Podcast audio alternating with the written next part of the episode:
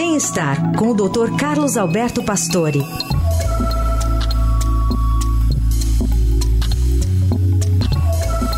Doutor Pastore, bom dia. Bom dia, Heisen. Bom dia, ouvintes. Hoje o senhor fala sobre a OMS que indicou alimentos que podem levar ao desenvolvimento do câncer.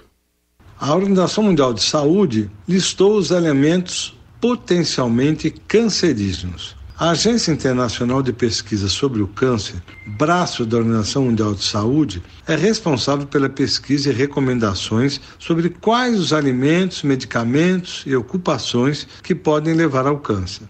Essas substâncias são classificadas de acordo com a qualidade e quantidade de evidências associadas ao desenvolvimento do câncer.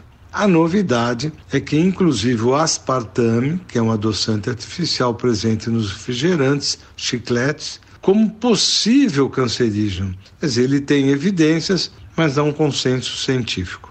As carnes processadas, linguiça, salsicha, presunto, estão relacionadas com o câncer de intestino, reconhecidas desde 2018 como cancerígenas. O abuso de bebidas alcoólicas também já está reconhecido como fator de risco e realmente alguns dizem que não tem quantidade que é boa.